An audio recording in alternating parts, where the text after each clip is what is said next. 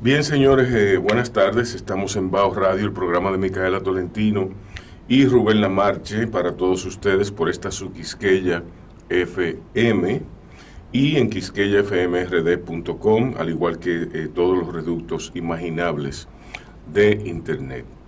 Eh, estamos en Instagram y estamos en Facebook, ahí con nuestros programas grabados y los archivos que tenemos de nuestros posts. Eh, hoy yo tengo aquí a un invitado muy especial. Es una persona que es difícil agarrarlo, por, por- por- conociéndolo como lo conozco, me es difícil agarrarlo como por lo moño. ¿eh? Bueno, la vida es muy breve para uno ser humilde y no, y no privar en importante. Eh, Déjame privar en mm. importante que me voy a morir ahorita. Sí, no, no, no, pero espérate. Tú estudiaste composición, tú estudiaste música, tú eres un freelancer, tú eres una persona bien vocal, bien, bien articulada, bien activo en las redes sociales. Ya eso es un activo. Eh, Diablo, ¿eh? eh, Antes- antes monetizable. era- antes era, tú eres columnista de tal medio, de, es muy prestigioso, tienes tal programa de televisión, ahora tú, tú eres muy activo. en Ahora las con redes tu, sociales. exacto, con tu columna del periódico y 20 pesos te dan un pasaje del metro. Sí. Un eh, tutti. exacto. Em, y yo no recuerdo con quién yo estaba hablando. Tú deberías decir cómo yo me llamo, pa- pa- tú ves, antes de yo empezar a hablar. Pero yo lo, te- yo lo estaba dejando para después. Pero Ah, no, no, no, si tú quieres que sea una sorpresa. José Alejandro Bordas. Eso. Señores, Hola. señores. Aparte de que tiene, de que, de que vas a tener, tienes, ya lo estás grabando, un podcast que se va a difundir a través de Bajo Radio. Eh, y es, es uno de los podcasts más importantes que, que tenemos aquí. Y le estamos dedicando todo nuestro esfuerzo. Eh, dime, José Alejandro.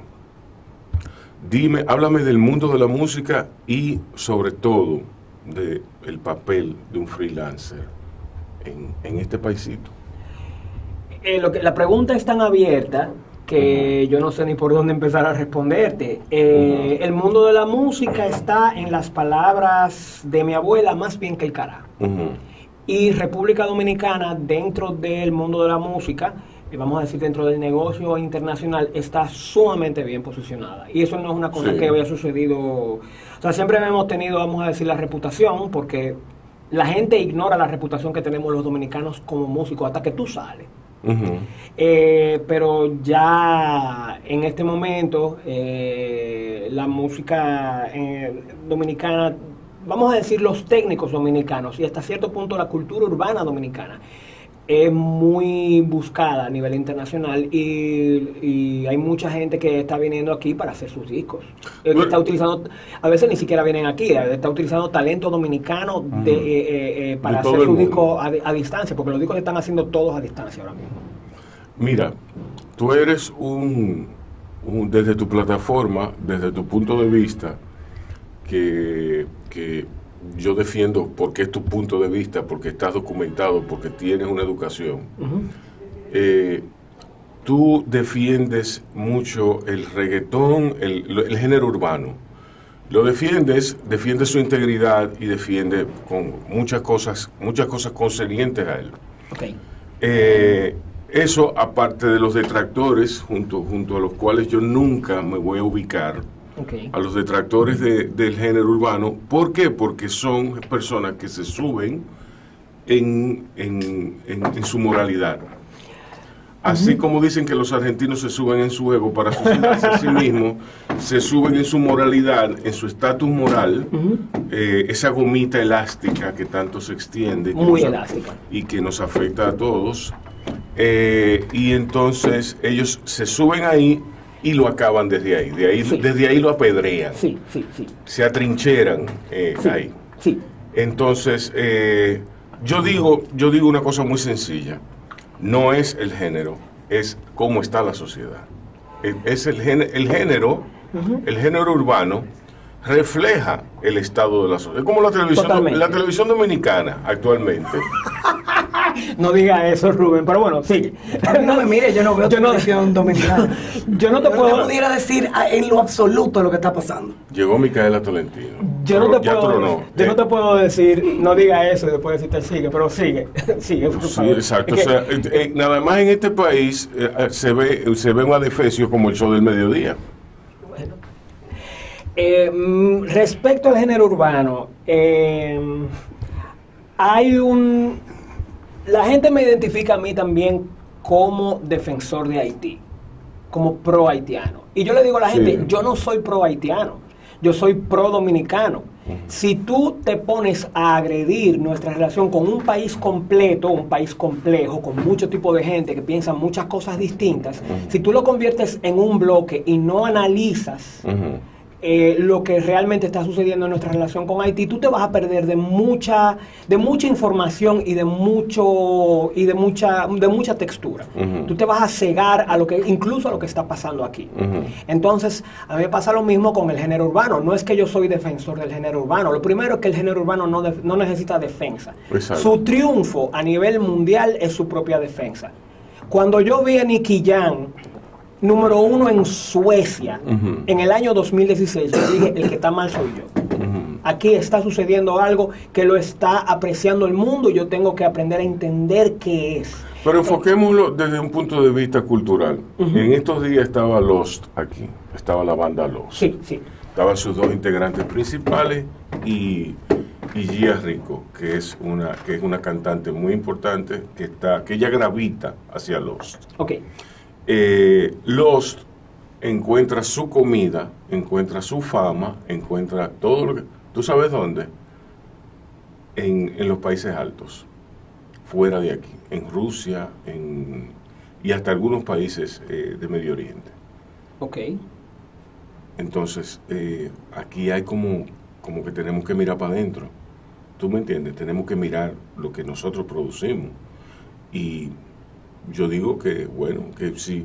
Está bien. ¿A ti no te gusta el género urbano? Está bien. No, no importa. Si tú no lo defiendes, también está bien. Exacto. Sí, que, que eso no importa. El género urbano puede vivir sin ti. Totalmente. Esa, y, y vive sin ti. De hecho. Sí, eh, a lo que me refiero es a que nosotros tenemos que contemplar los valores que nosotros tenemos. Lost es una banda de rock. Por primera vez, una banda de rock, y eso es gracias a la internet y a todas las plataformas que hay hoy. Mm. Por primera vez, una banda como Lost tiene eh, repercusiones a, a nivel internacional Bueno, eh, qué como bueno. banda independiente. Qué bueno. Sí, eso Sí, no. y- Eso, Y, y eso se de- no, y eso se debe si, si, si, si tú quieres tirar eh, eh, tirar un- una teoría descabellada, eso se debe a José Alejandro Borda, pero se debe a Miguel Yarul también. ¿Tú me entiendes? Se debe a lo que a, a- Alan Leshorn. Se- Sí, eh, a mí me hace muy feliz que Lost esté consiguiendo por lo menos fanaticada fuera de República Dominicana. No Sí. sé cómo, fuera de, la- de las reproducciones de Spotify y de YouTube que no generan mucho dinero, no sé cómo lo van a monetizar, porque van a tener que tener representación y van a tener que armar algún tipo de gira para poder monetizar eso bien, porque eh, todavía para una banda como Lost el, el eje de su modelo económico va a ser la tocadera en vivo. exacto. Exacto, y si no están tocando en vivo en Rusia, pues, como- Ujú. pero No, y llegar a Rusia también, ¿no? no, y, y- y- pero eh, eh, eh, si a una banda como Los está yendo bien, y mire, sobre el tema del rock dominicano podemos irnos en una, porque este es un momento totalmente diferente para el rock dominicano. Ahora, los últimos tres meses del año 2021. ¿Por qué? Pero sigue con. Vamos, sigue- Exacto. Vamos a seguir con el reggaetón. Ah, tú Vamos, que con estábamos hablando de los- con- con el, el reggaetón. con el género urbano. No, porque yo, yo lo, que, lo que te dije de los. te- tiene que ver mucho con ser dominicano. Sí. Con ese síndrome que nosotros tenemos de que nos tiene que venir, tiene que venir alguien de fuera a decirnos lo bueno que tenemos. Eso es muy común en, Eso, no, eso es total. en ciertos países Eso- latinoamericanos, porque Sí. en Centroamérica eso es muy común Sí, también. sí.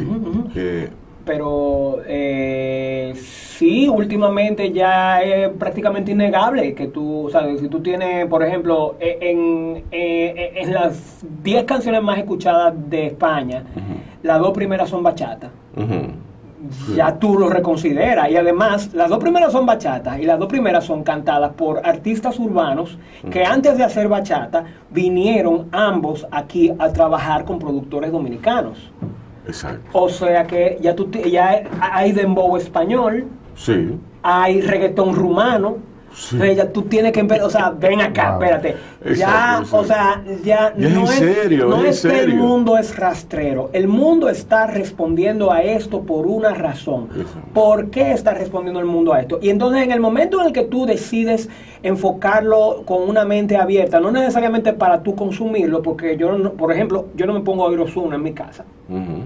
Hay artistas urbanos que yo los escucho, Ozuna no es uno de ellos. Mm, Pero, bueno, sí. pero en el momento en que tú decides que tú lo vas a analizar con cierto nivel de, de- de- objetividad, de, de calma, de, de- de- en vez de furia avasalladora, que tú vas a analizar qué es lo que está pasando, qué es lo que la gente le oye, tú te das cuenta que la música te está, te está explicando el país y te está explicando un país que tú no sabes que conoces, porque además lo que está pasando con esos detractores del género urbano es no es lo que está diciendo la música, porque vaina peores decía Black Sabbath. Vaina mucho peores. Nunca, nunca ningún reggaetonero ha, di- ha tenido una canción más horriblemente pro droga que Snowblind de Ozzy Osbourne, que yo lo oí a los 13 años. Y yo sabía lo que estaba diciendo. Y todos los panamíos, todos los que acaban el reggaetón, sabían lo que decía Snowblind también. Sí. Y hay un montón de vainas que habían en la música que uno consumía que eran pro droga y pro sexo y eran muy sucias. Entonces, no es eso. Lo que horroriza a estos detractores del reggaetón es el ascenso de una cultura dominicana que no está sanitizada, que no está blanqueada, que es el barrio de verdad. Y esa es una cultura que ellos quieren ignorar que existe. El verdadero problema del odio hacia el género urbano no es el odio hacia la modernidad ni hacia el género, es la aporofobia. Y el racismo. Esa es, esa es la realidad. Y eh, eso es lo que impide que eh, tanta gente que yo conozco y quiero y aprecio, pues sean capaces de analizar qué es lo que está diciendo esta, esta, esta vaina. ¿Por qué la gente en Suecia, en Rusia, en Filipinas está respondiendo a esto? Pero yo, yo, yo, mira, viéndolo, viéndolo desde ese punto de vista que tú mencionas la- las líricas, la, la literatura que hay, porque es literatura. Ok. Eh, eh, no es literatura, olvídate de eso. Eh, hay, hay quienes las llevan, quienes las llevan a otro nivel, hay quienes la tiran por el piso, pero Sí. es literatura. Yo oyendo merengue del ayer, como, como diría. Francis Santana tiene una, El conjunto Quisqueya. tiene una canción que, que, que eso da grima. Eh, el conjunto Quisqueya, El pónmelo ahí que lo voy a partir. Exacto, tú- ah, por, Dios. por- Entonces, a mí me pasó, me pasó una cosa, por ejemplo, eh, en la marcha que, que hicimos la comunidad LGBT frente al Congreso este año. Se invitó a Toquilla, Toquilla dijo que sí. Y Toquilla fue a, a- hizo un show para, para nosotros, para la comunidad.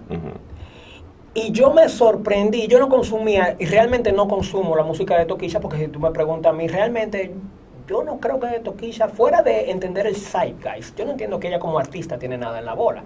Sus canciones son entretenidas, son chéveres, pero hay muchas canciones entretenidas.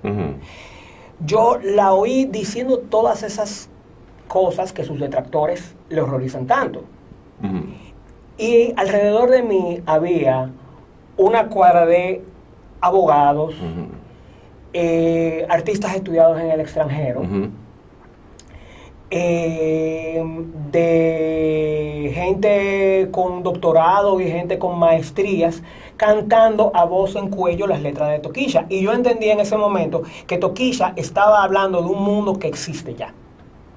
Era un mundo donde... Del no- presente. del presente. Y Toquilla no estaba hablando eh, acerca de la realidad del barrio, porque ninguno de esos tigres vivía en, en barrio.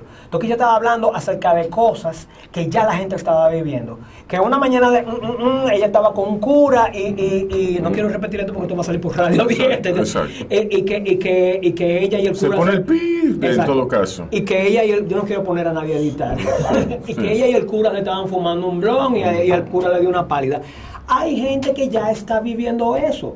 Yo no lo vivo.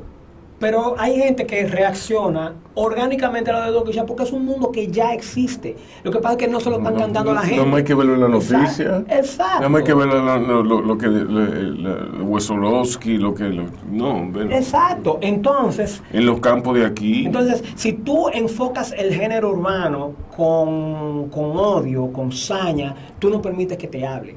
Y lo que el género urbano te va a explicar, eh, tú puedes encontrar cosas que tú quieres consumir. Chimbala, por ejemplo, me gusta mucho. Me Ujú. parece fantástico lo que está haciendo. Eh, aparte de, por ejemplo, Zetangana, aparte de, por ejemplo, eh, Nati Peluso, cosas así. Eh, pero eh, si tú miras el género urbano con saña, tú no permites que te diga lo que te, lo que te tiene que decir acerca de la sociedad dominicana. Y tiene muchas cosas que decirte, buenas y malas. Bueno, vamos a continuar con José Alejandro Bordas hablando sobre el reggaetón y sobre música en general, sobre la independencia que, que- que él tanto defiende. También tú, tú eres el defensor de... ¿Eh? ¿Qué es lo que está defendiendo? No, él, él defiende todo, él defiende todas las causas Yo- perdidas. todas las- to- to- Todas el, las el emprendurismo no es una La- cosa la- perdida. No, no, pero está bien. El emprendurismo- Ah. si no, yo no estuviera aquí. Exacto, don't get me started. Yo creo que lo que está pasando ahora mismo, una de las cosas que está sucediendo en República Dominicana ahora mismo, que es un viraje de, de, de, vamos a decir, la estructura tradicional de poder y de, y de la economía de República Dominicana es, em, ahora mismo en lo bueno para ilustrártelo yo hice un, un- un pequeño una pequeña encuesta en mi en mi Facebook totalmente informal totalmente anticientífica. Yo pregunté señores cuáles de ustedes están sin, sin vergüenza dígame cuántos de ustedes están haciendo más dinero ahora que, de- que antes de la pandemia yo estoy haciendo más dinero ahora que antes Yo de la estoy pandemia. haciendo más dinero ahora, ¿por qué tú estás haciendo más dinero ahora porque que estoy trabajando. Uy, tú no estabas trabajando antes de la pandemia Sí, pero no, no dejaba tanto. ¿cuál es la diferencia? La diferencia es que estoy haciendo una cosa que me apasiona, que me gusta mucho, lo estoy haciendo con una persona que, que le gusta mucho también lo que hace y lo estamos disfrutando increíblemente. La dinámica ha cambiado radicalmente para mí porque yo me he dado cuenta de que el dinero viene como consecuencia de lo que tú haces. El dinero no es un medio. Eh, Bueno, eh, sí, sí. entonces, eso me ha tomado mucho. Yo tengo 51 años. Ok, A mí me apena eh, decirlo, pero yo lo he aprendido tarde. ok. Mi vida, mi vida laboral, inclusive, hubiera sido muchísimo más simple si yo le hubiera hecho caso a esa, a eso, a esa, a esa, Anotación. a esa- no, no, sí, esa anotación, pero que era una anotación, era, era algo que a mí me carcomía y que yo lo vi de frente cuando me lo dijo Cristian Burgos, un, un coach. Un- ¿Tú tuviste a Cristian? Cristian? Cristian Burgos Sí. fue coach eh, eh, financiero de, de mi Cristian. Cristian Rodríguez, mi exacto. pareja. Bueno, sí. ya tú sabes. Ok. Yo tengo otra, otra teoría. Yo creo que lo que yo le llamo la clase tecnócrata de República Dominicana, que no es gente que necesariamente eh, eh, tiene más o menos dinero, ni vive en tal barrio o en tal otro, ni en tal ciudad. Vamos a decir, la- eh, la, eh, lo que yo le llamo la clase tecnócrata, que ya la definición es otro tema, pero yo creo que esa clase en este momento, post pandemia, 2021, tiene más dinero. Y eso explicaría por qué, por ejemplo, los shows de rock en República Dominicana, incluso en el Cibao, se están reventando y eh, otros géneros no les está yendo tan bien. Porque no es que todo el mundo tiene más dinero en la mano, es que ni- no, y no es tampoco que los ricos tienen más dinero en la mano, es que la clase tecnócrata, la clase que sabe hacer cosas, tiene más dinero. Entre otras cosas, porque está uno emprendiendo, Sí. que se vieron forzados a emprender por la pandemia y dos, porque estamos trabajando para clientes extranjeros. Yo no Sí. tengo un solo cliente dominicano en este momento y no es por... Y ojalá por- se mantenga así. No, no. No, yo, quiero- yo estoy tratando, yo tra- trato de explicarle a la gente por qué los clientes dominicanos, que son mis amigos, que son la gente con la que yo me doy los traguitos, que yo los invito a mi casa a cenar y cosas de esas, no son buenos clientes. Y no son buenos clientes porque ganan poco dinero en un país, Y no pueden tirar para en un país de costos medios a altos. Sin embargo, eh, o sea, por ejemplo, yo tenía un cliente a principios de este año, un dominicano, que yo tuve que bajarle el precio para que él pudiera pagarse mis servicios. Se le dañó el carro y arreglar el carro le consumió el presupuesto completo de la casa por por dos meses. Y yo tuve que esperar dos meses a que él me terminara de pagar. Eh, eso a un norteamericano, a un europeo, a una persona que tenga, o, o incluso en algunos países de Latinoamérica también, es eh, arreglar el carro no te va a descarrilar el, el presupuesto de la casa eh, completo. Eh, eh, no es verdad que tú vas a tener que suspender la inversión en tu carrera. Entonces, por eso los clientes Pero de Europa entra- y los clientes de Estados Unidos Ahí entran, ahí entran muchas cosas que lo hacen menos deseable a esa persona. también. Sí, que eh, la planificación, la, la expectativa, la cosa, o sea, Sí, pero, Eh. pero, pero que se te dañe el carro es una cosa que tú no la puedes planificar. Que tú, eh, sí, por- ejemplo, otra cosa que me pasó con Pregúntame a mí qué yo hago cuando yo cuando se me daña el carro.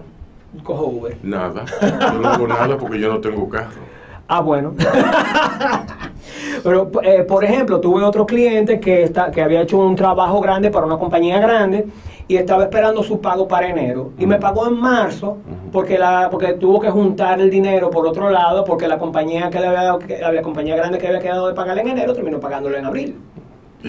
Entonces, por eso no siempre es bueno tener eh, eh, eh, clientes dominicanos porque tienen poco dinero disponible y cualquier cosa Lo cualquier cosa los descarrila. Eh, eh, una cosa que me pasó a mí en la pandemia, la mayor parte de, de los clientes que yo que yo tenía en ese momento, a mí me suspendieron todos los proyectos eh, eh, en el 15 de marzo del 2020. Pero ya el primero de abril yo tenía la mayor parte de ellos de vuelta, porque mis clientes lo que hicieron fue, ah, no puedo ir a un estudio, porque graban las voces fuera. Exacto.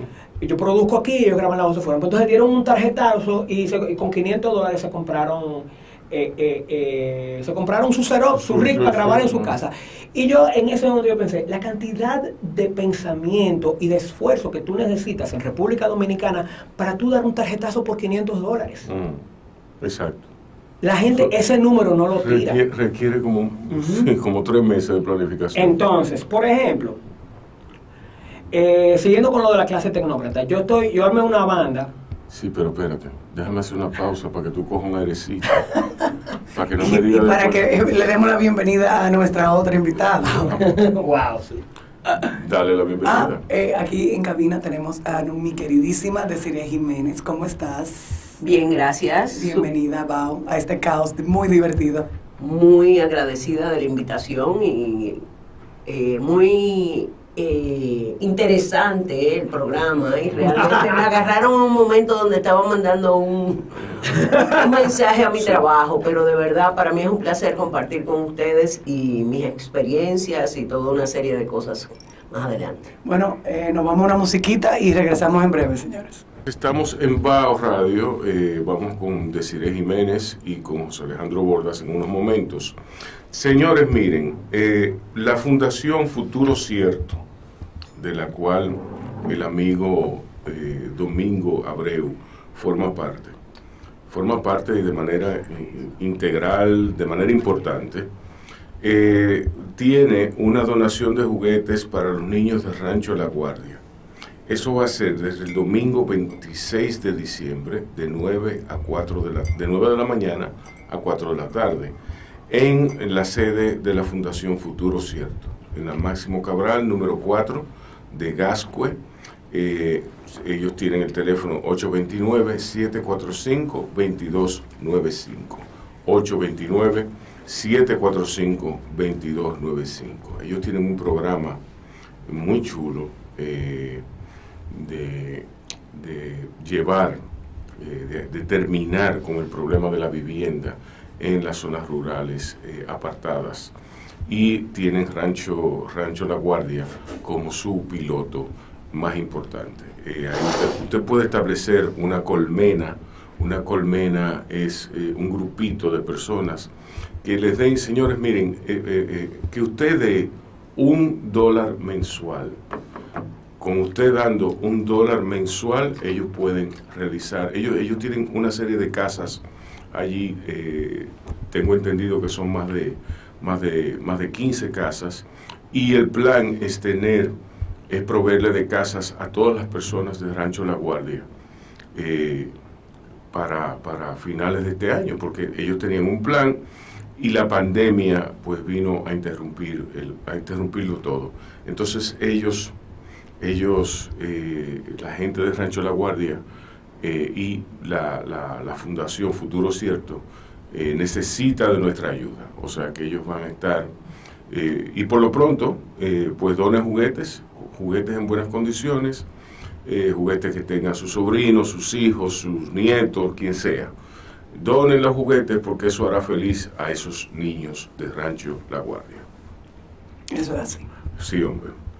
Eh, sabes que cuando, te- cuando yo abrí el primer Clementine en el 2008, Vanessa, que acababa de llegar, de- bueno, no acababa de llegar de Venezuela, pero recién, allá se hace algo que se llama Santa de las Calles, ujú, que, que du- duran el mes de diciembre entero recaudando ropa, Ujú. juguete, todo tipo de cosas. sí, Y hacen como que funditas con todo, con como que una variedad de todo lo que ellos... Y se tiran a la calle a regalar esas fundas. sí. Y es bellísimo, nosotros lo hicimos. En, en la fundación, 2008. en la Fundación Futuro Cierto reciben todo tipo de donaciones. No se engañen que no solamente es juguetes. Bueno, juguete por la época, sí, señor. por la época de. Navidad, tú me entiendes, pero ellos tienen, tienen donaciones de ropa, donaciones de juguete y donaciones monetarias. Eh, y si usted quiere y tiene mi teléfono, eh, yo le puedo enviar los números de cuenta y, y- y nada. eh, el, número, el arte va a ser publicado en nuestra red. Está, ya está en nuestras redes sociales, ok. Eh, nada, Micaela, prosigue. Bueno, Daisy, cuéntame cómo estás. Yo me encuentro bien. Eh, ha sido un año, este último año y medio para todos ha sido interesantísimo. Yo así prefiero llamarlo.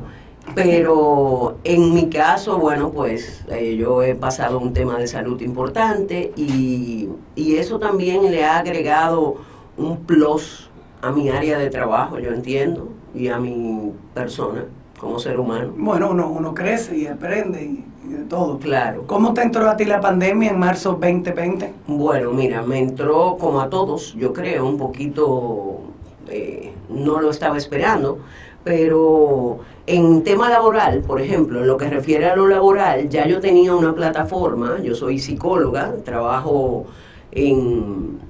Tengo pacientes ya de manera virtual, tenía en ese momento también. Ah, qué chulo. Entonces, Sí, pacientes que en algún momento vinieron, al, eh, hacían terapia conmigo y se fueron a vivir fuera, o jóvenes que se fueron a estudiar fuera y siguieron en esa plataforma. Y bueno, para mí fue un poquito menos difícil, porque ya yo tenía esa, esa línea de trabajo por ahí. Y luego, nada, no paramos. Realmente en el área de trabajo nuestra no paramos. Y ha sido un año muy fuerte el año pasado y, y obviamente el resto del año también. Sí, porque la salud mental se convirtió en un tema muy, muy importante durante este, estos últimos dos años. Bueno, yo creo que el segundo problema, luego del problema físico a nivel de, de salud, es la salud mental. O sea, estamos, estamos hablando que en el tema de las adicciones, por ejemplo, un 55% aumentó en lo que tiene que ver con, con las adicciones cuando se orientan hacia el abuso del alcohol. La ansiedad también subió a nivel mundial, creo que un 44%, un 43%, o sea, que realmente la salud mental ha jugado un papel importantísimo. Y de hecho las aseguradoras el día de hoy, conscientes de esa realidad, pues están ya siendo más eh, Flexibles. flexibles en ese sentido. Bueno, gracias a Dios. Eh, ¿Por qué hay tanto estigma? Bueno, ya no tanto, y yo creo que quizá la pandemia ha ayudado a poner el tema de salud mental en la mesa, algo que se hablaba muy poco antes de pandemia y después de pandemia como que se está hablando un poquito más, entiendo yo. Eh, ¿Por qué tanto estigma alrededor de ese tema, Desi? Mira, yo entiendo que las personas, primero en nuestro país, ay, a nivel de historia, por ejemplo, aquí habían un par de psiquiatras, el doctor Antonio Saglul, el doctor, el hermano de don Freddy Veras, don Máximo Veras Goico, que tenía aquel famoso programa El psiquiatra en su hogar. Entonces, realmente Radial era ese programa donde tú llamabas y te daban alguna recomendación, que tú preguntabas, eh, pero aquí se entendía que el que, se, el que iba al psiquiatra, el que iba al psicólogo, estaba loco, tenía un serio problema de salud mental. Y hoy en día, gracias a Dios, hemos ido viendo que cada vez más las personas están entendiendo el lugar que ocupa la salud mental en la vida de todos. O sea, si no tenemos equilibrio, si no tenemos salud mental, si no estamos, incluso yo le digo a las personas que no se debe de ir al psicólogo cuando se tiene un problema. cuando, uno tiene la crisis. Se debe de ir, obviamente, pero debe de irse antes. Se le hace mucho más cuesta arriba para el especialista, para el terapeuta y también se hace mucho más cuesta arriba para el paciente. Porque un paciente en crisis es muchísimo más difícil que se pueda compensar para que cognitivamente, o sea, la persona pueda realmente entrenarse en qué debe de hacer. Pero la salud mental hoy en día está muy abierta, era un tema más de mujeres, lo veíamos, hoy en día estamos viendo un montón de diagnósticos también en hombres, que solo entendíamos que era más en las mujeres, pero el tema era que las mujeres eran las que acudían mayormente a la terapia. Tú sabes que mis tres hijos han ido a terapia y dos de ellos ah, fueron, ah, ok, ah, bien y la otra, ella todavía, ¿entiendes? Y no porque yo le digo que vaya, sino que yo, ella alguna vez me dice, no, porque tengo mi sesión. Y yo, ¿tu sesión de qué? De terapia, mami. Y yo, ¿tú sigues? Ella, sí, mami. Y yo, oh, ella le gusta y necesita su terapia. Toda la semana. Sí, eso es interesantísimo. De hecho, a mí me interesó el área de la salud mental eh, porque yo también he sido paciente en algún momento de mi vida y definitivamente, o sea, los procesos terapéuticos no tienen, hay un momento donde ya uno llega al tope, a lo que uno ya le puede ofrecer a esa persona. Y es muy probable que si tiene otras necesidades, pues otro colega, un especialista en otra área pudiera asistirlo. Pero los procesos terapéuticos, realmente el ser humano siempre está lleno de, situaciones. O sea que, y a veces escucharnos en una sociedad a nivel, no solamente de nosotros, pero a nivel mundial, donde cada uno se escucha a sí mismo, es muy importante tener a otra persona que lo que escuche. lo escuche, sí, sí, sí, sí, tiene toda la razón. ¿Y tu viejo, cómo te entró a ti la pandemia en 2022? Bueno, bueno, fue... Bueno, dijiste algo aquí, pero... Sí, no, fue, fue, fue súper traumático, pero em, yo fui de, lo, de los dominicanos que tuvo la suerte gigantesca de no perder, vamos a decir, una gran cantidad de ingresos y de que tuve que eficientizar lo que yo hacía, tuve que eh, ponerme la pila y ya yo tenía vamos a decir que eh, eh, para el 2020, antes de que empezara la pandemia, mi objetivo era tranquilizar mi mente. Ah, bueno. Y yo descubrí el podcast de Ryan Holiday, lo cual eventualmente me hizo interesarme en el área de los podcasts, lo cual hizo que cuando Rubén me hizo la oferta de hacer el podcast, yo dije, ¡Sí! Em, y la filosofía del estoicismo, eh, Marco Aurelio y Seneca, eso me ayudó a tener un poco como de, calma y de perspectiva con todas las cosas que estaban sucediendo, porque no teníamos un peso en el banco en el momento que se me cayeron todos los proyectos. Yo dije, bueno, que vamos a tener que comernos las datas. Pero no, no sucedió, gracias. gracias a Dios, gracias a Dios no sucedió, pude seguir trabajando y, y, y, y, yo creo que sí, que el tema de salud mental es importante ahora mismo. A mí lo que me pasó este año fue que me di cuenta que yo necesito estar contento, necesito estar... Eh, eh, eh, centrado para ser productivo. yo, o sea, eh, no puedo, o sea, eso, eso que yo estaba haciendo en el 2020 y antes del 2020, de tener días de trabajo de 16 horas, eso está súper glorificado en nuestra cultura, pero tú no lo puedes hacer de forma sostenible. De hecho, en, en, Francia, países como Francia, está hoy en día el tema de las extra horas, o sea, trabajar tiempo extra, está prohibido. O sea, se supone que un empleado que no haya trabajado lo suficiente en su horario de trabajo, si te trabaja horas extras al día siguiente no va a ser igual de productivo. Entonces hay Eso ciertas cantidad de horas que verdaderamente nosotros podemos hacer. Aquí es un tema, y en Estados Unidos también hay una cultura muy de horas extras. sí. Y realmente tú tienes en, en China, de hecho, ese es un gran problema de salud mental hoy en día. Hay personas que no tienen vida, jóvenes, no tienen ningún tipo de vida. Hay una alta tasa de suicidio y además de todo, problemas cardíacos, cardiovasculares, problemas de, de salud mental como la ansiedad también, terrible, precisamente por eso. Pero ya por lo menos en Estados Unidos hay un, hay un cambio. Ya hay compañías que están empezando a contratar psicólogos. Y hay compañías que... que- Bueno. ¿Eh? Sí, pero ok, pero debemos de cambiar no solamente contratar psicólogos, sino ir a la, a la base del problema. Bueno, pero, Pero es un paso. Exacto, para analizar sus sistemas. Exacto. Entonces, y para darle coaching a, lo- a, a- a los creadores de los sistemas y a los mismos empleados. Entonces, yo estoy de acuerdo que Estados Unidos es el culpable principal de esa cultura de, de- de muchas horas extra, de producir, producir, producir.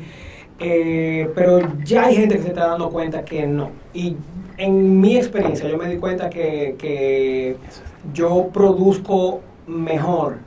Yo, yo, yo rindo mucho más si trabajo nueve horas al día y trabajo después de haber caminado, haber cocinado yo mismo, Claro. haber ido al gimnasio, si me cojo 10 minutos para arrancarle la cabeza a mi perrito, Claro. tipo o sea, lo que yo, lo que yo, lo que yo hago en una hora en mi trabajo, si tengo todas esas condiciones, es lo mismo que si yo es superior a si yo hago cinco Tú- cansado. ¿Tú sabes por qué es ese tema?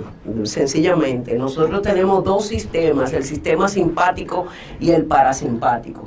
El sistema simpático, vamos a verlo en rojo, el sistema simpático es aquel que produce cortisol y, y la hormona de adrenalina, que es aquella respuesta que necesitamos cuando tenemos frente a una amenaza, la, la posible amenaza, una posible amenaza futura. Es que yo voy caminando en una calle y de repente viene un perro y yo tengo, saco de abajo, como decimos nosotros los dominicanos, salgo corriendo.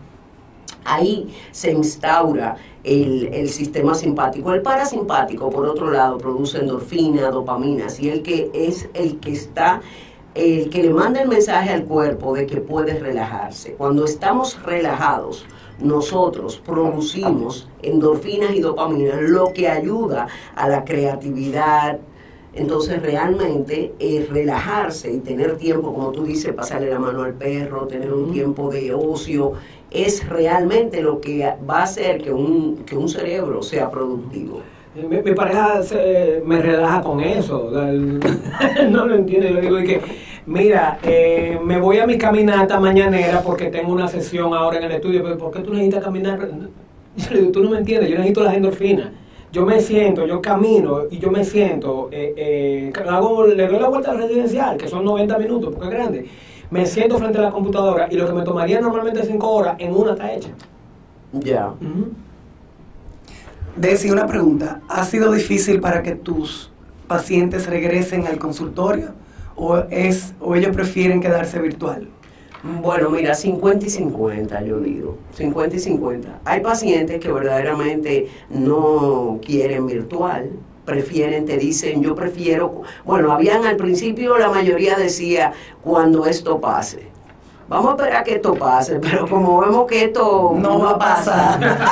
¿verdad? Yo creo que ya hemos tenido que ir cambiando un poco esa visión, pero sí fue una transición eh, 50 y 50 y hoy en día lo que más ha costado es regresar al, al modo, a los talleres que yo normalmente daba, porque ahí realmente eh, eran de manera presencial y estamos tratando de, de hacerlo yo y una colega de manera ya virtual también, ofrecer talleres de manejo de ansiedad y estrés, que gracias que, que tuve la suerte de poderlo hacer previo a la pandemia y luego cuando llegó la pandemia cayó perfectamente.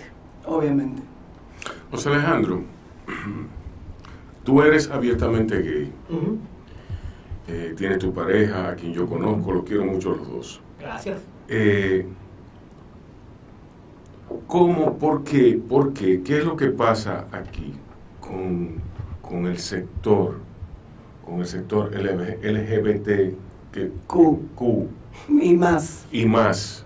Eh, ¿Ya por dónde va? Yo dejo en ¿Dónde Q. va? Nadie ¿Por sabe dónde va realmente letra? ellos, nada más. Eh, hay mucho, porque eh, hay- también es que hay, eh, em, si, si tú quieres hablar acerca de las letras, eh, No, vamos no, a- yo, yo para pa, pa Pa decir- poder- para ser políticamente es- es- correcto. Exacto, yo lo dejo en Q. exacto. Porque Q implica muchas cosas. Eh, y si tú te lo quieres ver realmente, por ejemplo, eh, la letra T, o sea, la comunidad trans, es una cosa que es totalmente diferente de la orientación sexual. Exacto. Es- eh, nos pusieron a todos bajo la misma sombrilla, pero eh, transexual no es lo mismo que gay y lesbiana, que no es lo mismo que, por ejemplo, asexual, que eso es como otra película completamente. Nos, nos metieron a todos bajo la misma sombrilla, pero... Y nos asumimos, algunos, aunque hay muchos gays transfóbicos, muchos gays transfóbicos, De verdad. que tú no te puedes imaginar. Gente inteligente, Pero bien, yo tengo una amiga del bachillerato que se hizo un hombre y cuando, y yo eh, no fue que pasé con ella por el proceso, pero la vi ser mujer, ir, ir convirtiéndose. Y cuando se hizo hombre, lo primero que ella me dijo a mí, Mica, por favor no le digas absolutamente a nadie cómo yo era, que yo me hice y yo me quedé como que, está bien Pero- porque ella no quería que nadie lo supiera. Ella quería que todo el mundo entendiera Claro, que ella no, siempre era- era- ha sido mi, hombre. mi pregunta es por qué en el plano legal no se Pero ponen de 20 de, años, sí, no, no se ponen de acuerdo como pa- para llevar su- la causa de ustedes a, a- a- al reconocimiento legal, laboral. ¿Y quién se pone de acuerdo? en- No, no, no, pero ya con lo que él me dijo, Si los partidos políticos no se ponen de acuerdo, el ¿no? dominicano no se pone de acuerdo. Exactamente. eh, Piensa en eso y regresamos ahora en breve. Vamos a una musiquita. Ah, exacto. Eh, déjame ver si entiendo la, la- la pregunta. ¿Por qué no tenemos matrimonio igualitario en República Dominicana? No, y por qué, por ejemplo, en la ley laboral, por qué, por qué no, no, no, no, o sea, por qué no llevan a cabo un movimiento, un, un, con el reconocimiento legal, con el, con el debido proceso?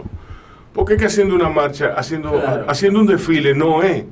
¿Tú me entiendes? Bueno, mira, hay, eh, empecemos por esto. Yo no soy activista. Entonces, si yo te doy una respuesta, y yo conozco muchos activistas, si yo te doy una respuesta, es una respuesta desinformada de un tema que me apasiona, pero es un tema del cual yo desconozco mucho y yo lo veo muy desde fuera.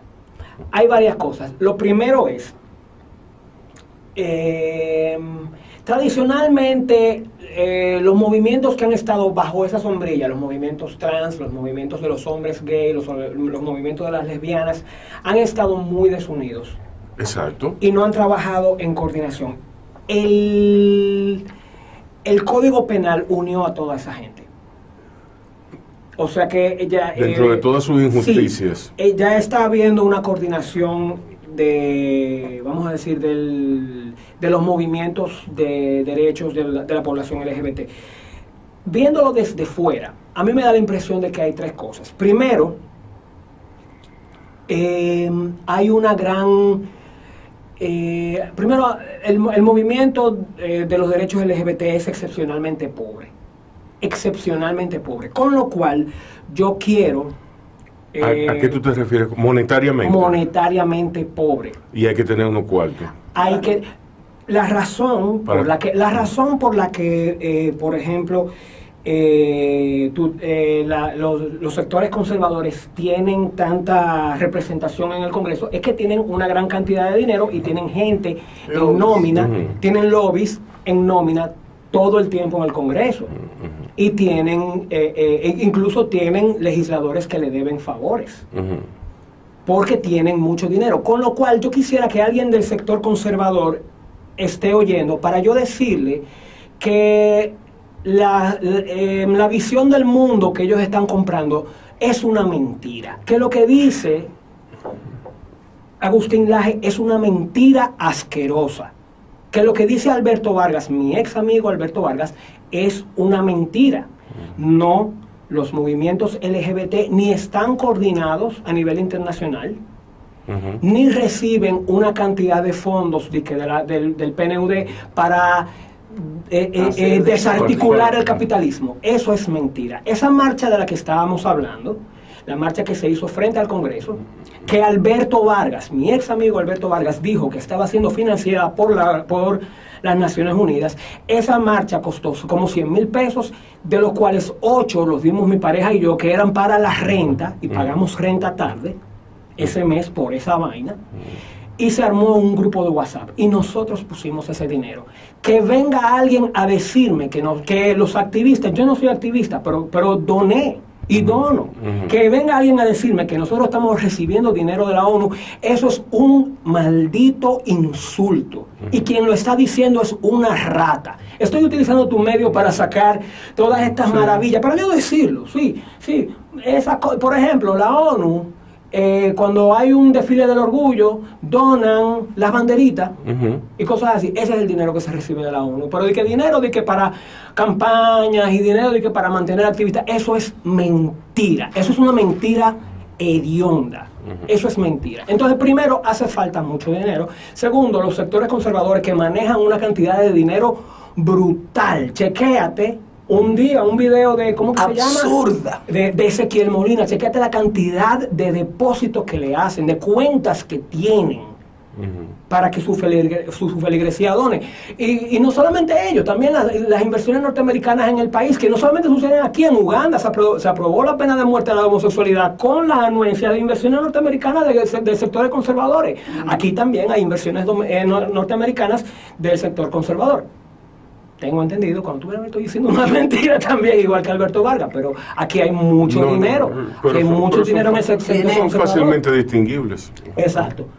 Eh, y ter- o sea, eh, primero está nuestra, po- nuestra pobreza, segundo está la riqueza del sector conservador que tiene, eso yo te lo puedo asegurar que hay lobbyistas La desinformación. Y tercero, que yo creo que mucho de nuestro Congreso no entiende. Exacto. También. Yo creo que hay mucho del Congreso que no entiende. Yo creo que hay mucho del Congreso también que le hace falta empatía. Porque para tú identificarte con... Si tú no eres, eh, si tú no eres gay, tú crees que tú no conoces a ningún gay, a ti te resulta muy difícil resultar empático con la causa de una gente. A ti te resulta muy difícil ver a una persona igual que tú. O sea, el problema de, de si apoyo o no apoyo el matrimonio gay yo se lo, eh, se lo digo a la gente, de que tú, tú eres amigo mío, sí, tú me quieres, sí. Eh, ¿Tú apoyas el matrimonio gay? No. Bueno, pues tú no me consideras igual que tú. Si tú entiendes que yo no tengo el mismo derecho que tú a casarme, tú no Y consideras pagas que los yo mismos impuestos. Y pago los mismos impuestos. Tú no, tú, no, tú no me consideras igual que tú. Y no es un problema religioso, porque yo no estoy hablando de un acto religioso. Yo no tengo tan mal gusto de querer irme a casar de que en Monte de Sion, que es un edificio feísimo. Yo no me quiero casar ahí, yo no quiero que me case ninguna. Yo no quiero que, que Marco Yaroide me case, Señor Jesucristo, no. Yo quiero que me case un juez de paz, yo quiero que sea un acto del Estado. Y lo que estamos pidiendo es que el Estado haga un acto. Ujú. No, se- no se lo estamos pidiendo a ninguna iglesia. Si la iglesia católica quiere decir que nosotros somos el infierno con teacher, fantástico, que le den para allá. Pero no el Estado. El Estado no me puede decir que no, porque yo soy igual que cualquier otra persona y pago hasta más impuestos, pago yo como microempresario. Sí, sí. Exacto, entonces eh, yo creo que a los legisladores dominicanos muchas veces les falta empatía, les falta como pensar, "Ven acá, Pero la empatía, la empatía viene por desinformación. Exacto. ¿Tú no crees? ¿quién le va a dar Educación, desinformación. ¿Quién le- Bueno, ellos no quieren oír primero, es lo Exacto. primero. Es, es muy difícil entrarle a, a una gente que... claro. que- ¿Tú me entiendes? Yo, Eh, eh, sí, pero yo no quiero tampoco acabar con, lo, con los legisladores. Yo quiero acabar con, con Alberto Vargas, que era mi amigo. nombre y apellido. Pero yo no quiero acabar con los legisladores porque no me sirve de nada. Yo lo, lo quiero de mi lado. Si alguno, si uno- alguno está oyendo esto, que- cosa que dudo, me imagino que tienen que estar oyendo sus MP3 del Buki. Pero si alguno está oyendo, al- alguno está oyendo esto, yo lo quiero de mi lado. Yo quiero que sí es un problema de empatía, de que ponte en mis zapatos. O sea, eh, hasta los otros días yo estaba teniendo un problema en mi casa porque yo tenía yo tengo seguro por la sociedad de autores pero no se lo puedo no puedo hacer puedo hacer que mi mamá sea beneficiaria pero no mi pareja entonces mi pareja se eh, tuvo una lesión en una pantorrilla y tuvo que recibir terapia. Ahí se fueron 30 mil pesos en un mes que no estaban en el presupuesto porque no, no tenía seguro en ese momento. Porque no lo podías incluir dentro. Porque no lo podía incluir porque ningún seguro me lo... Entonces, Exacto.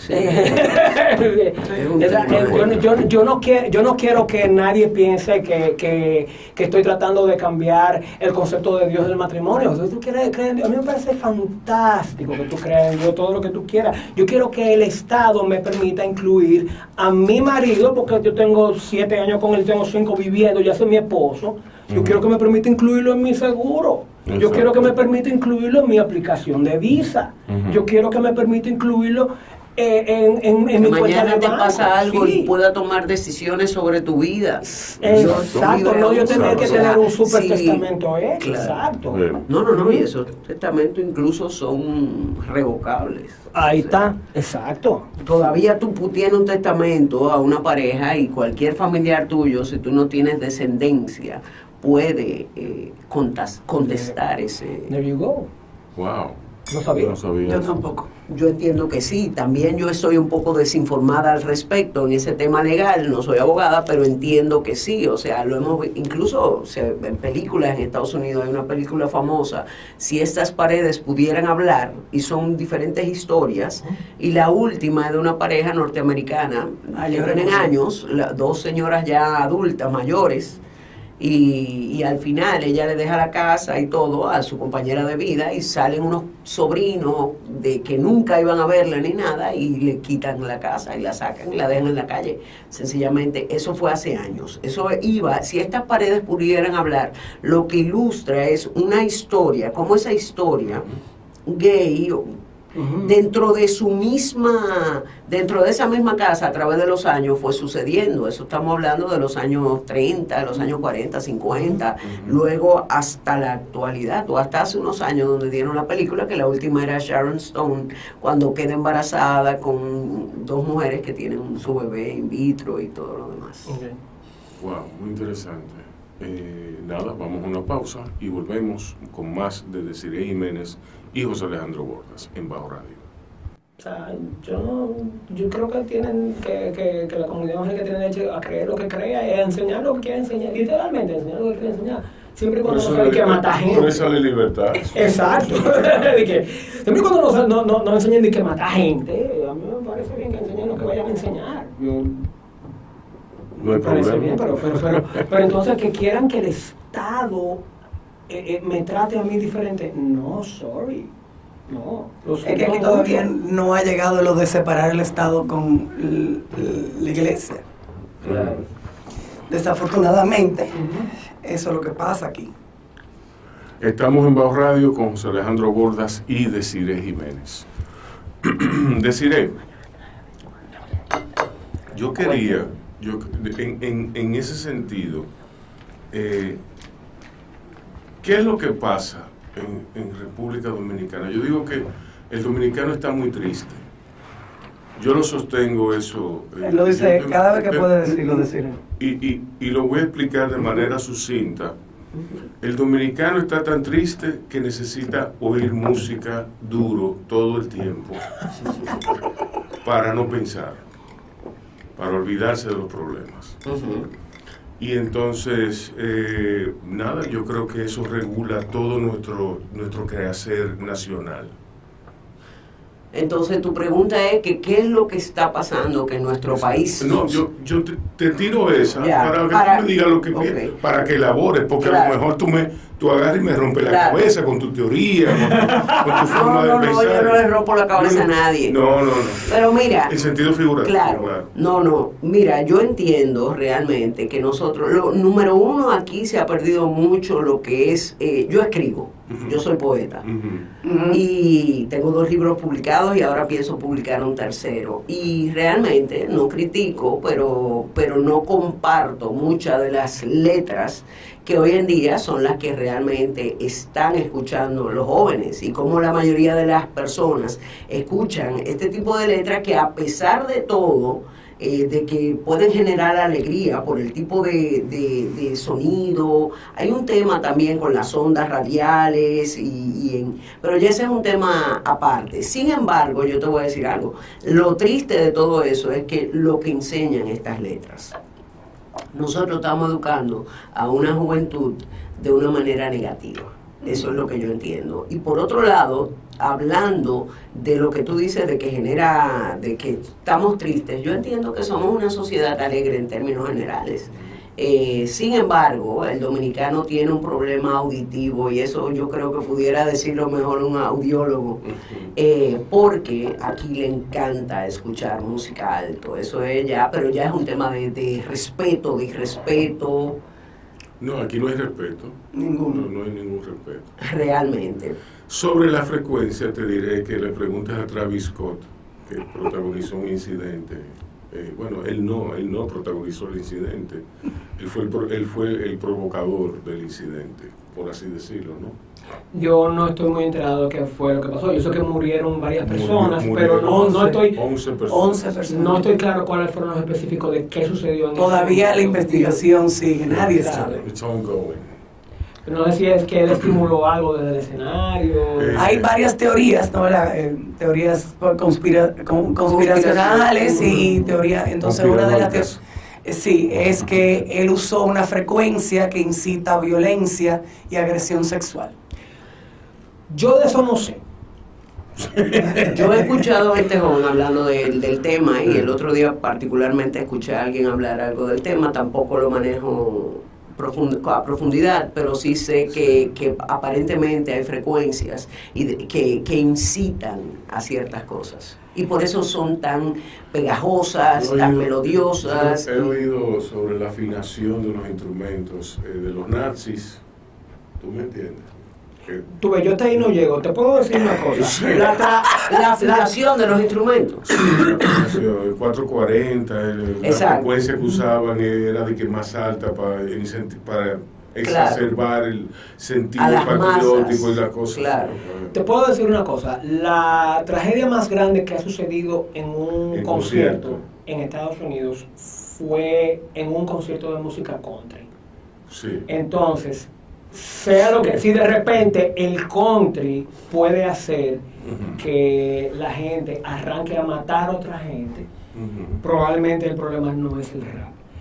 A mí la música que me hace eh, que me hace sentir violento. No eran sus, no eran sus letras, era, la, era la música que él estaba generando. no, no, porque pues, eh, hay, sí, pero, pero en YouTube está lleno de... Hay, de, de teorías. No, no, hay, eh, eh, trabajo con mucho racional, pero que... que mira, no, no, no, lo subliminal no se percibe como subliminal. ¿Tú me entiendes? esto era una simbología bien in your face, bien a la clara. Eh, de, la, de la cara, de la, de la cabeza del tipo, salían, salía una cruz, de, ser de los ojos, eh, eh, me refiero a que quien diga, no, que hay un, un, aspecto subliminal, no, no, no hay aspecto subliminal porque tú, te, das cuenta. de bueno, pero ¿por qué sucedió en ese show y no había sucedido en ninguno de los shows anteriores de la gira de él? No, él no es un tipo que arrancó a tocar ayer. Exacto. No, no, pero también a mí se me hace que fue que lo que lo que lo que la gente no perdona es que a él le dijeron, aparentemente, sí, varias veces durante que, la hora y media, que, parara, que parara el concierto y él no lo detuvo. Exacto, eso sí, eso, sí eso, eso, sí puede ser. Eh, eh ahí yo, te puedo explicar el meollo, ahí pues me puedo explicar todo el escándalo que ha habido, porque yo realmente no he seguido el caso porque tengo oficio. pero, pero, ahí sí yo te lo puedo creer, que eso es un tema sobre el cual, por ejemplo, bandas de rock, que, que el rock es muy agresivo auditivamente. Eh, se cuidan mucho de eso ahora mismo. O sea, ven que hay una hay un tema de seguridad, lo que sea, y paran el show. Y hay, mu- Exacto. hay muchas historias de muchas bandas muy agresivas que paran el show. Principalmente, por ejemplo, en el género del heavy metal, que, o sea, que yo no, tampoco lo consumo, pero uno ve Uno- las uno cosas. ve, en el medio. Gente para los shows, desde que ve que hay un, un tema de seguridad, porque desde en el momento que hay un problema con seguridad, ahí mismo se fue el género entero. Porque, exacto. porque el, el género no es bien visto. Entonces ellos, ellos mismos sobre el escenario se cuidan. Si Travis Scott no se cuidó, bueno, Sí. Otra teoría es que, que yo hablé eso con Rubén ayer, es que eh, le habían dado punchazos y lo habían drogado y por ahí fue que lo mataron. Eh, ah, pero ¿quién se va a gastar ese dinero en matar gente? No, yo dije que pudo haber sido algo random, que 15 personas entraron, Claro. se pusieron en combinación y entraron a joder. Pero- no necesariamente conectado con Travis Scott para nada. Exacto. Eh, Me, me- me parece que es como, como, como Demasiado, ¿no, verdad? Es como, es como el cuento de la bombombón. Dije que la, que la bombombón venían con LSD. ¿Quién va a poner LSD en una paleta? ¿Qué, qué tú, qué tú ganas con eso? Bueno, a veces no es ganar nada, a veces simplemente hacer Joder. algo para joder, como dice Micaela. Bueno, bueno, si alguien quería joder poniendo bom- eh, LSD en la bombombón primero, ¿por qué Un yo no conseguí una paleta de esas? un sen- no un, sentido, un sentido muy desarrollado de la jodienda que tiene el tipo ese. Exacto, o sea, eh, eh, entonces no sé. Bueno, lo están demandando a él, lo están demandando a Drake, están demandando a todo el mundo. Pero a Drake lo están demandando por una cosa que no sucedió en un show de Drake. Parece que él también pasó algo durante su tiempo y él tampoco paró el show. Ya. Ah, bueno. Ah, durante el, ah, pues fue un festival. Entonces había un problema Astro. World, entonces había un problema de Three Day Festival que fue cancelado el segundo día. Claro, entonces eh, había un problema de Bueno, y seguridad. en el concierto de claro. Travis Scott, eh, eso pasó, el evento pasó a los 15 minutos de empezar. Sí. Entonces había, y, y había- duró hora y media el concierto. había un problema, había un problema de seguridad Sí, sí, no, había, había, había, de to- había todos los problemas. Sí, porque cogieron un análisis de, la- de un área y dijeron que en esa área había demasiada gente. Había una, había Entonces sí, había un, pro- había un problema de seguridad. Y probablemente eh, eh, la culpa es principalmente de los promotores, pero tú no le puedes quitar culpa a él. Exacto. Tampoco si tú ves que hay un problema de seguridad para esa vaina. Sí, Tú sabes que hace un ratito cuando me preguntaste del tema de la de que nosotros estamos tristes, somos una sociedad triste. Yo lo que creo que hoy en día lo que está pasando también que nosotros andamos muy enojados. O sea, la gente, las personas están sumamente susceptibles. Hay súper delicada, tú no le puedes decir una cosa a una gente, de una vez se ofende, o sea, y precisamente es por el mismo tema, tiene mucho que ver con lo que te estaba explicando de los dos sistemas que tenemos en el cuerpo, el simpático y el parasimpático, y eso es importante que las personas lo entiendan para que sepan, porque a menudo escucho el de, wow, yo no sé qué yo le hice a fulana porque le, di- le comenté tal cosa y se ofendió. O pasa donde sea, en el trabajo, le dices algo a tu secretaria, uno mismo a veces se ofusca fácilmente. Lo que está pasando es que ese sistema sim- parasimpático que, que genera dopamina, digo, perdón, eh, cortisol y adrenalina, está solamente diseñado en el cuerpo humano para un momentito, para un para una cuestión de unos segundos, en lo que tú tienes, como dicen los americanos, fight or flight, corre o O vuela. o vuela, exactamente. Sin embargo, esto está abierto las 24 horas. ¿Por qué? Porque estamos en medio de una pandemia, a lo que nuestro cuerpo, claro que anteriormente había habido pandemia, pero nuestro, pero no, te- no estábamos acostumbrados a tener las noticias que tenemos. No había una, un internet como tenemos hoy en día y todos los días estamos escuchando que, la, que el Omicron, que si fulano tiene diabetes, que si le puede dar. Entonces, todo eso hace que nuestro organismo esté 24/7 en alerta, disparando cortisol y adrenalina, por lo cual las personas están en un momento de confusión, de incomodidad, de- en términos generales. Y- Eso sí está pasando. Veníamos también de un mundo laboral donde uno estaba expuesto por ocho horas. También ahí. Es- es- O más. O más. Eh, bueno, eh, yo de, de mi parte puedo decir, yo entraba eh, en la época en que yo era un empleado. Yo entraba a las 9 de la mañana y no sabía que hora iba a salir. Exacto. O sea, cuando, cuando tú estás sometido a esas cosas, eh, había, había ocasiones en que el administrador, ese imbécil, eh, eh, decía que él iba a poner filtro. que él iba a poner un reloj, un reloj. Entonces tú- yo le dije a él en una reunión, entonces tú me vas a pagar horas extra. Claro. Si tú me vas a obligar a ponchar un reloj, entonces tú me vas a pagar horas extra. Porque es tan sencillo como eso. Yo no sé si era en el aire o, o cuando- antes de que entráramos, que yo te, te estaba diciendo que yo creo que la clase tecnócrata dominicana está ganando más dinero. Ahí en el aire. Sí, claro. Sí, es porque uno está emprendiendo y dos está trabajando para clientes de fuera. Yo Sí. armé una banda de amigos para tocar mi- mis canciones. porque Yo dije tan, tanta música que hago por otra gente, pero mis canciones, ¿de dónde? Tú, "Ah, yo armé una banda al azar. Y somos gente que, ten- que tenemos varios, varias fuentes de ingresos, no solamente música. Ninguno estamos trabajando para clientes dominicanos Ninguno. y ninguno tenemos un empleo fijo tampoco. Exacto. Ninguno. Ninguno. O sea, y es, ah, fue, nos juntamos al azar. Ay, mira, vamos a una y, y un día, vean, y empezamos a hablar de trabajo. Ninguno estamos trabajando ni un empleo fijo ni para clientes dominicanos. Una de las, uno de los, de los fantasmas a que yo me enfrentaba en, en- en mi vida estudiantil era que yo me fijaba eh, muy, muy fehacientemente, el ejemplo estaba ahí eh, en el currículum. eh, las universidades de, de este país no educan a, a nadie para ser independiente. Te educan para tú ser el gerente de mercadeo de la manicera. Sí, un empleado. Te educan Claro, para sí, ser sí. el gerente de mercadeo.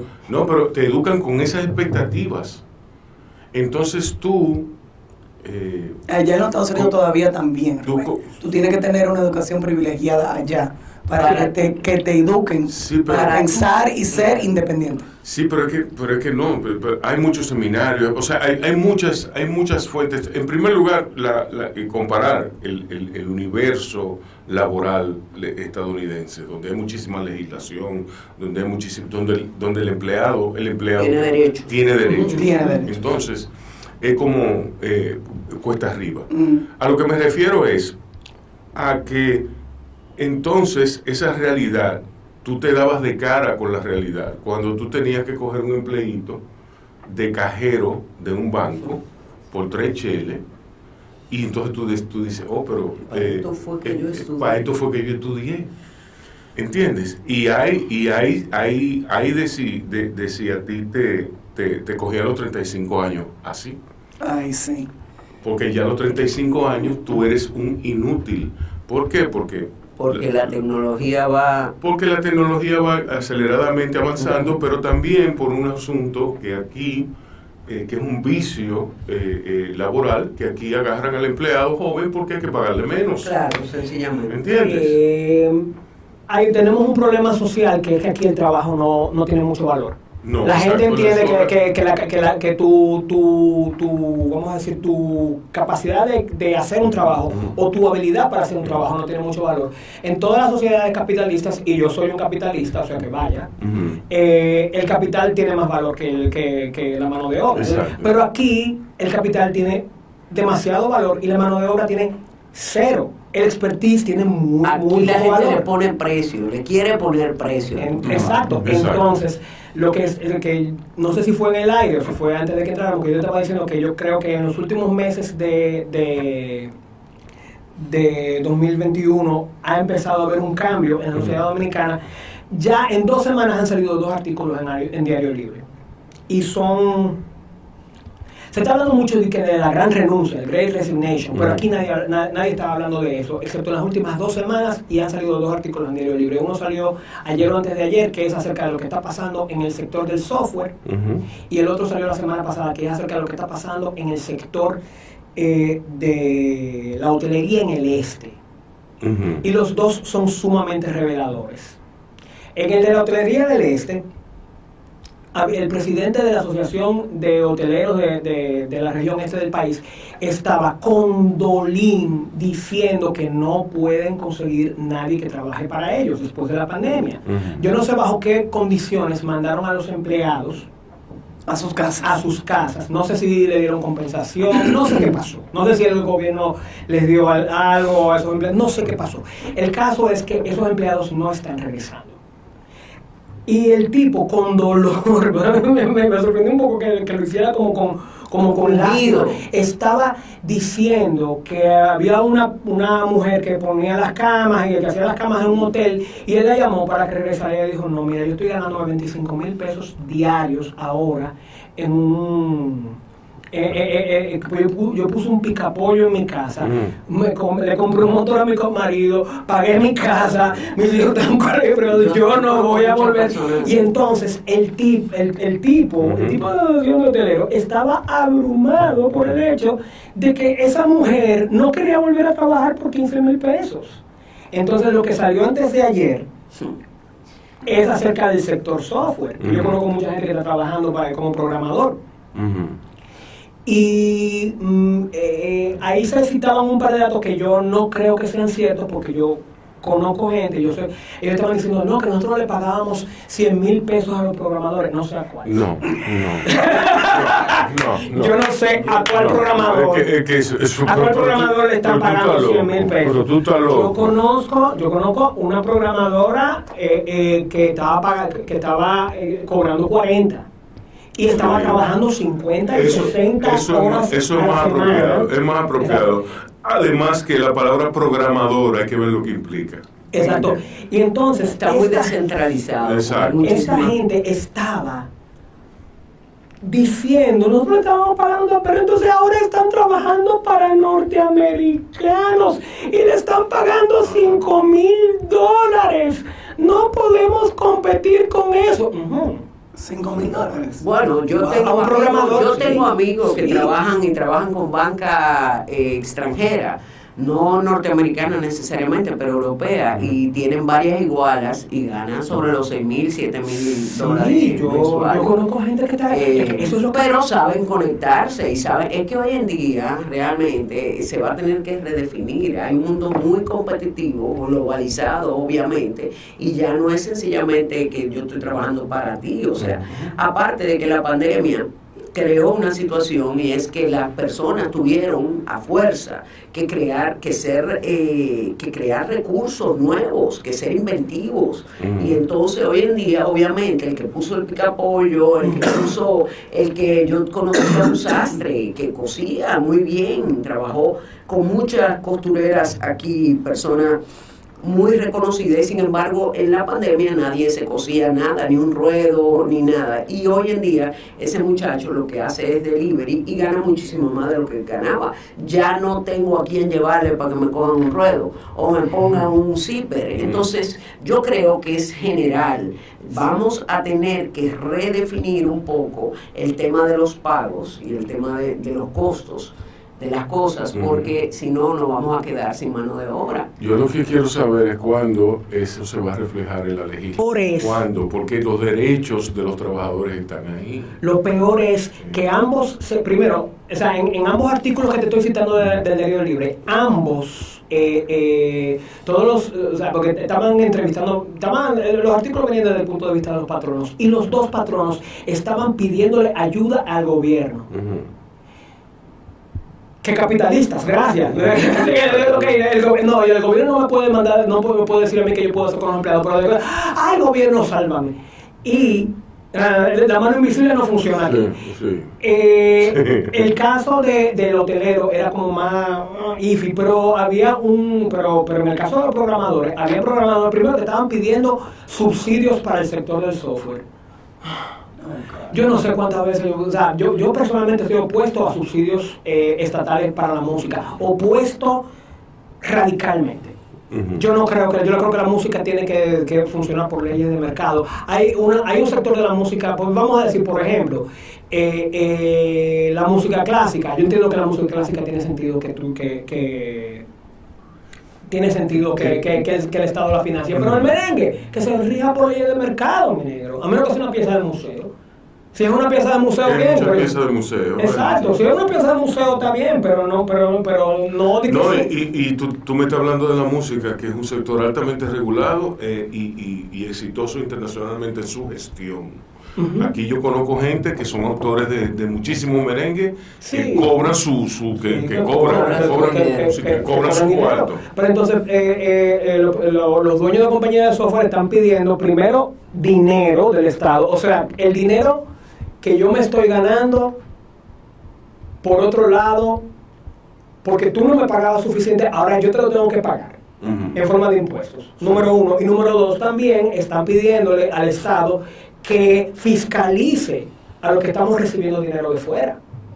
Que lo fiscalice, que le cobre impuestos para que tengamos que volver a trabajar por 40 mil pesos en, en compañía de software dominicana. Eso es así.